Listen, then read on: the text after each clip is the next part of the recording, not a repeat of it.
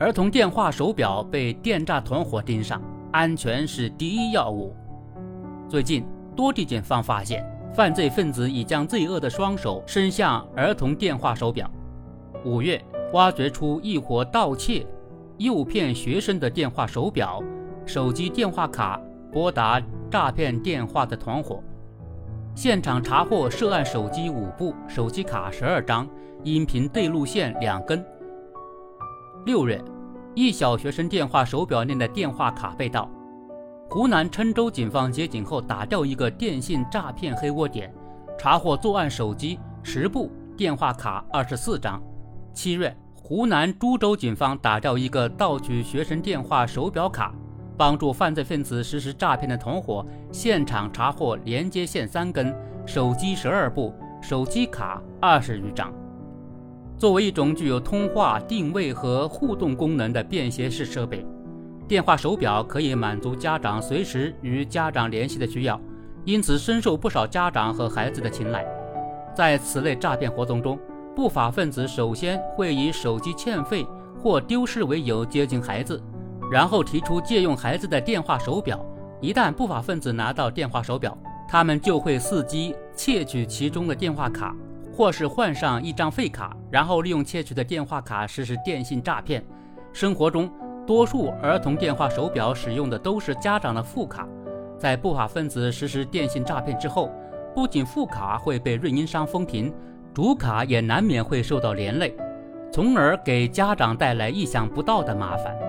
多地警方提醒家长，告诉孩子不要轻易把手表借出去，一旦被骗，记得马上报警。对于家长来说，有必要为孩子普及防电诈常识，教育孩子妥善使用或保管电话手表。近年来，为打击电信网络诈骗案件，有关部门一直加强源头治理。二零二零年十月十日，国务院打击治理电信新型违法犯罪工作部际联席会议全国断卡行动部署会召开。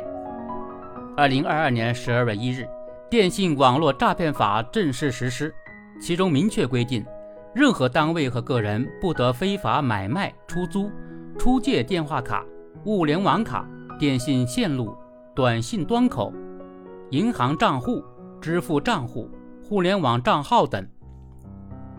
随着打卡行动持续深入推进，有力挤压了两卡犯罪生存空间。于是，一些不法分子剑走偏锋。将罪恶的黑手伸向孩子的电话手表。电话手表之所以容易被不法分子利用，一方面是因为孩子的防范意识较差，很容易被花言巧语所蒙骗；另一方面，则是因为有些电话手表本身存在漏洞，很容易被无孔不入的骗子所针对。除了外形之外，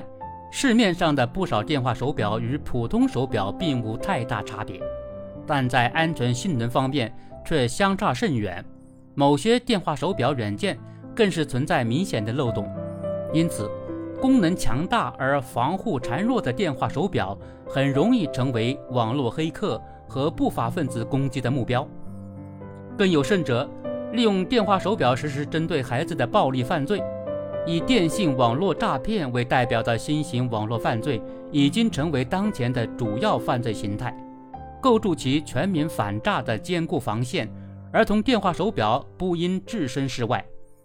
由此，不仅需要家长教育孩子提高警惕，而且需要电话手表厂商提高产品的安全性能。只有线上线下齐发力，才能堵住儿童电话手表的安全漏洞，避免给不法分子留下可乘之机。以此而论。安全无疑是生产和使用儿童电话手表的第一要务。